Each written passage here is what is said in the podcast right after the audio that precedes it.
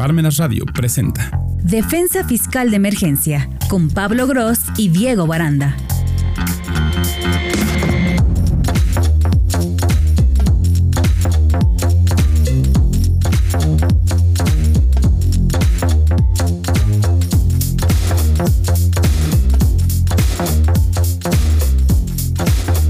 Hola, ¿qué tal? Muy buenas tardes. Venimos aquí nuevamente a acompañarlos para hacerle la exposición de lo que siempre se platica aquí, ¿no? Defensa fiscal de emergencia.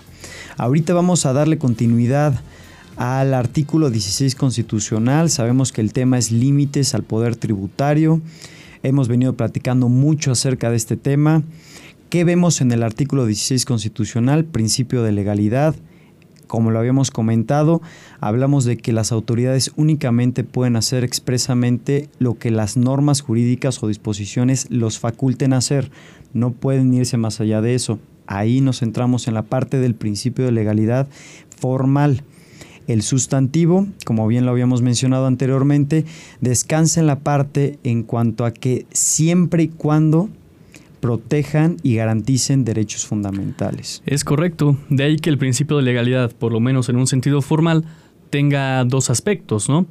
Uno en cuanto a la atribución de la autoridad a la que vamos a llamar autoritas y otro acerca de la legitimidad que tiene la autoridad a lo que vamos a llamar potestas.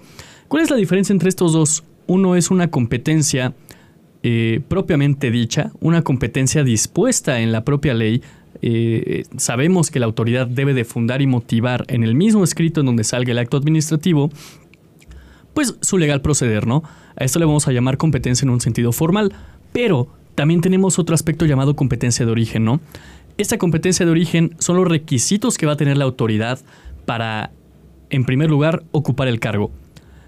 ¿Cuál de estas dos competencias o las dos va a ser susceptible de, anular el acto de autoridad, pues nada más la primera, ¿no? La competencia formal. Y este es un, debate que surgió desde hace mucho tiempo acerca de la competencia de origen. ¿Qué es lo que nos va a provocar que una autoridad, por ejemplo, imaginemos una persona que sea auditor del SAT, que tenga en sus calificaciones, no sé, un, una licenciatura en medicina veterinaria, ¿Va a poder emitir actos administrativos? Sí. ¿Van a ser válidos? Sí. Curioso, ¿no? ¿A qué nos va a llevar esta competencia de origen máximo? Nos va a llevar a un tema de responsabilidad de servidores públicos. Pero ojo, esto no va a anular el acto de autoridad. Y el acto de autoridad, como sabemos, se presume válido salvo prueba en contrario, ¿no? Exactamente, digamos que la competencia formal o legal te la otorgan las normas o disposiciones al servidor público, a diferencia de los requisitos para ser servidor público, de lo que habla principalmente en cuanto a la competencia de origen. Todos estos son, digamos, requisitos, ¿no? Pero requisitos de qué? Del acto administrativo. Como bien sabemos, el artículo 38 del Código Fiscal de la Federación regula los requisitos para emitir un acto administrativo. Principalmente vemos aquí que es indispensable, por ejemplo, la fecha, el lugar. ¿Por qué? Porque es importante en cuanto a la competencia territorial, territorial, que es el lugar, y la fecha para la vigencia de las normas. También vemos aquí que debe de ser presentado por escrito. Esto con la finalidad de garantizar la seguridad jurídica. Debe de ser impreso o digital. Lo que venimos también platicando, ¿no? Que debe de ser el, digamos, el propósito, también fundamentación y motivación, si lo quieres más o menos ir explicando, que es indispensable dentro del acto administrativo, la fundamentación, la motivación. Bueno, en primer lugar hablamos de una fundamentación cuando nos referimos a las disposiciones legales que se aplicaron al acto concreto. Muchas veces, como ya lo hemos mencionado, en el acto administrativo vamos a ver un párrafo gigantesco donde vienen las facultades de la autoridad y por qué nos está emitiendo el acto administrativo. Más bien, las facultades dentro del artículo, ¿no? La motivación, por otro lado, pues hablamos del por qué, hablamos de las razones. Cuando nos referimos a una ausencia total de fundamentación y motivación, curiosamente también el acto administrativo no es susceptible de anularse lisa y llanamente. Es susceptible de anularse para efectos porque se entiende que se trascienden las defensas del particular y es para dejarle precisamente pues en, facultades de defenderse. El artículo 38 del Código Fiscal, precisamente en la fracción cuarta, nos habla de que el acto esté fundado y motivado. ¿Qué sucede cuando tenemos no una ausencia, sino una indebida fundamentación y motivación? Ahí el acto, según pues la Ley Federal de Procedimiento Contencioso Administrativo, artículo 52, fracción segunda, es susceptible de anularse, de anularse lisa y llanamente. ¿Por qué? Porque, bueno, estamos hablando de un acto que se apreció de una manera diferente o que simplemente no aconteció, ¿no? Y esto es lo que se toma en cuenta precisamente para anular el acto.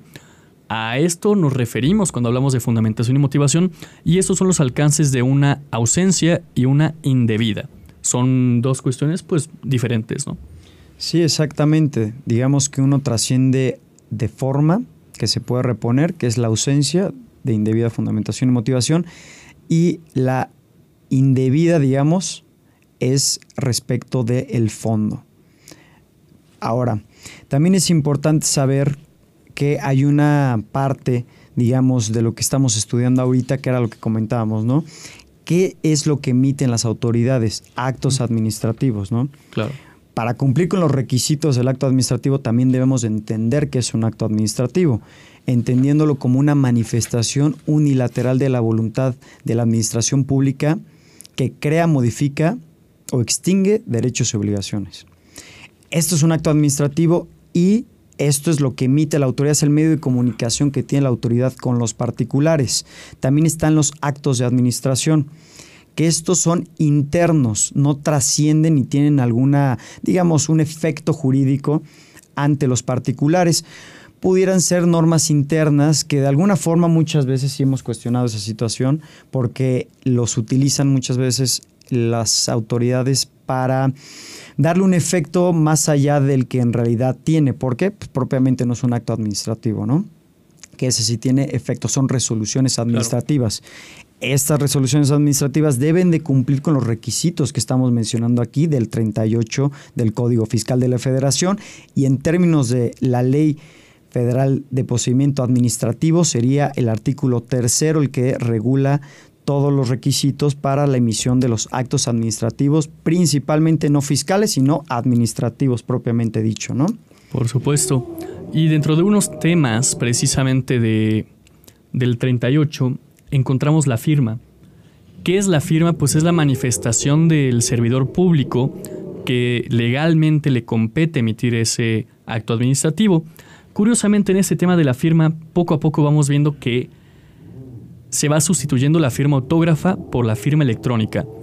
Pues pasa mucho que en el buzón tributario y de conformidad con el artículo 19 y 19A del Código Fiscal, pues tenemos que la firma electrónica va a ser las veces una firma impresa, ¿no? De, de una firma autógrafa.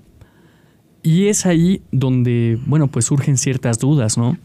¿Quién realmente está manifestando la voluntad de la administración pública el artículo 19A también tiene una presunción eh, jure jure, ¿no? Que no se puede tener como prueba en contrario acerca de lo que se está firmando o acerca de la veracidad de la firma. No admite prueba en contrario. No admite prueba en contrario. Entonces, bueno, en este tema tenemos una cuestión que es imposible, por lo menos eh, ordinariamente tirar, que es la presunción de validez de la firma electrónica y de la persona que está firmando. Y por otro lado, bueno, la firma autógrafa sí tenemos algunos incidentes, como el incidente de falsedad de firmas, cuando de manera pues fundada tenemos la sospecha de que dicha firma no corresponde al emisor del acto administrativo, ¿no? Ahora, pasaba algo en, en fechas pasadas, pues hace varios años las firmas facsímiles y las firmas impresas. Dichas cuestiones pues son literalmente las copias del acto administrativo y esas eh, pues son nulas, ¿no? Son como no corresponden a la voluntad de la administración pública, eran susceptibles de anular lisa y llanamente el acto. Por estas razones, a inicios del, del 2000 y en años anteriores, pues se anulaba muchas veces el crédito fiscal, ¿no? Porque utilizaban firmas impresas o facsímiles y precisamente no se colma con este aspecto del artículo 38 del Código Fiscal. Así es, digamos que muchas de las cosas que estamos aquí comentando es de qué forma se comunica la autoridad fiscal con el contribuyente, ¿no? A través de resoluciones administrativas. ¿Y de qué forma nosotros nos comunicamos con la autoridad fiscal? A través del ejercicio del derecho de petición, ¿no? Entonces, ante muchas peticiones que nosotros podamos realizar a la autoridad fiscal, ellos, digamos, la autoridad fiscal puede emitirnos una resolución administrativa en sentido favorable o en sentido negativo. Es decir, dándonos la razón, no sabes qué, si te voy a otorgar la devolución del saldo a favor, por ejemplo. Entonces, en eso consisten las resoluciones administrativas. Ahora, ¿cómo nos las dan a conocer? Hay una acta de notificación o puede ser una constancia electrónica de notificación, ¿no? Digamos que esto está regulado en el artículo 134, 135 del Código Fiscal de la Federación. Puede ser personales, pueden ser por buzón tributario, puede ser por estrados, pueden ser por edictos, puede ser por instructivos dependiendo cómo, digamos, te va a llegar por buzón tributario, te van a llegar a tu casa, es decir, la personal. Obviamente todo este acto administrativo que nos falta decir la parte debe de venir con el nombre a quien va dirigido, ah, su nombre, su RFC, con la homoclave, el domicilio fiscal para poder identificar de manera individual a la persona a quien, persona física o moral o unidad económica, a quien va dirigido el acto administrativo, ¿no? Sí, precisamente en este tema de las notificaciones, bueno, y, como lo mencionaste, ¿no? Un acto administrativo debe de, venir con el nombre de la persona. Muchas veces en materia de comercio exterior, eh, y bueno, sobre todo en materia municipal, tenemos que es al propietario, al poseedor, al poseedor del inmueble. O la mercancía. O la mercancía. Dicha cuestión, bueno, es un poquito difusa hay que entender que la autoridad fiscal pues literalmente tiene todos los datos de la persona. Entonces, si llegase a, decir al propietario del inmueble o al poseedor del inmueble, híjole, ahí sí estaríamos ante una violación flagrante al, a este artículo, ¿no? Ahora que mencionas las notificaciones, pues literalmente en estos momentos tenemos tres tipos principales, ¿no? Que es la del buzón tributario, particularmente en los actos administrativos emitidos propiamente por el SAT, las notificaciones personales, esas se van a llevar a cabo por, por finanzas, más que nada. En las notificaciones personales, cuando no se encuentra el representante legal o a la persona que se busca, se debe de dejar un citatorio. ¿Para qué? Para que al día siguiente pues se pueda notificar. Pero ¿qué pasa si no encuentran persona alguna? Bueno, se va a levantar un acta circunstanciada de hechos y a través de esto, ojo, porque esta acta circunstanciada de hechos es la que nos va a dar la legitimidad para notificar por edictos. A través de esto, la autoridad va a poder definir que se notifique por edictos y esto quiere decir que se va a poner en un lugar establecido en las oficinas, ya sea del SAT, de, perdón, por estrados. El edicto sería en el diario oficial, pero lo mismo. Sí, sí, bueno. en la página del SAT. En la página del SAT. En la página del SAT. Sucede que muchas veces cuando entramos a una oficialía o cuando entramos al Servicio de Administración Tributaria o a la Secretaría de Finanzas, encontramos un pizarrón o un corcho con cristal y todo el asunto, digamos. Que dice notificaciones por edictos. Allí es donde, por estrados, Dios mío, ¿qué está sucediendo aquí? notificaciones por estrados. Y ahí es donde nos van a dar la legitimidad, bueno, eh, la van a dejar durante 10 días para que se notifique la persona. Que sea efectivo o no sea efectivo, híjole, la verdad es que las mayorías de notificaciones por estrados eh, tienden a ser profundamente ineficaces, ¿no? Entonces el contribuyente muchas veces va a tener su cuenta bancaria inmovilizada o le van a llegar a un procedimiento administrativo de ejecución y no va a estar ni por enterado, ¿no? Sí, es importante también hacer referencia que las actas circunstanciadas lo que buscan precisamente la palabra de circunstanciar, a diferencia de la palabra motivar, es que la circunstanciación narra lo que se está desarrollando en la diligencia en específico, ¿no? Es decir, que estuvo o no el contribuyente, eh, estas son las características del lugar al que estoy visitando, etcétera, ¿no? Digámoslo en forma más simple, la circunstanciación es lo que, se, lo que ocurre en el presente y la motivación es lo que ocurrió en el pasado. Y esas son razones que se presentan en diferentes momentos, ¿no?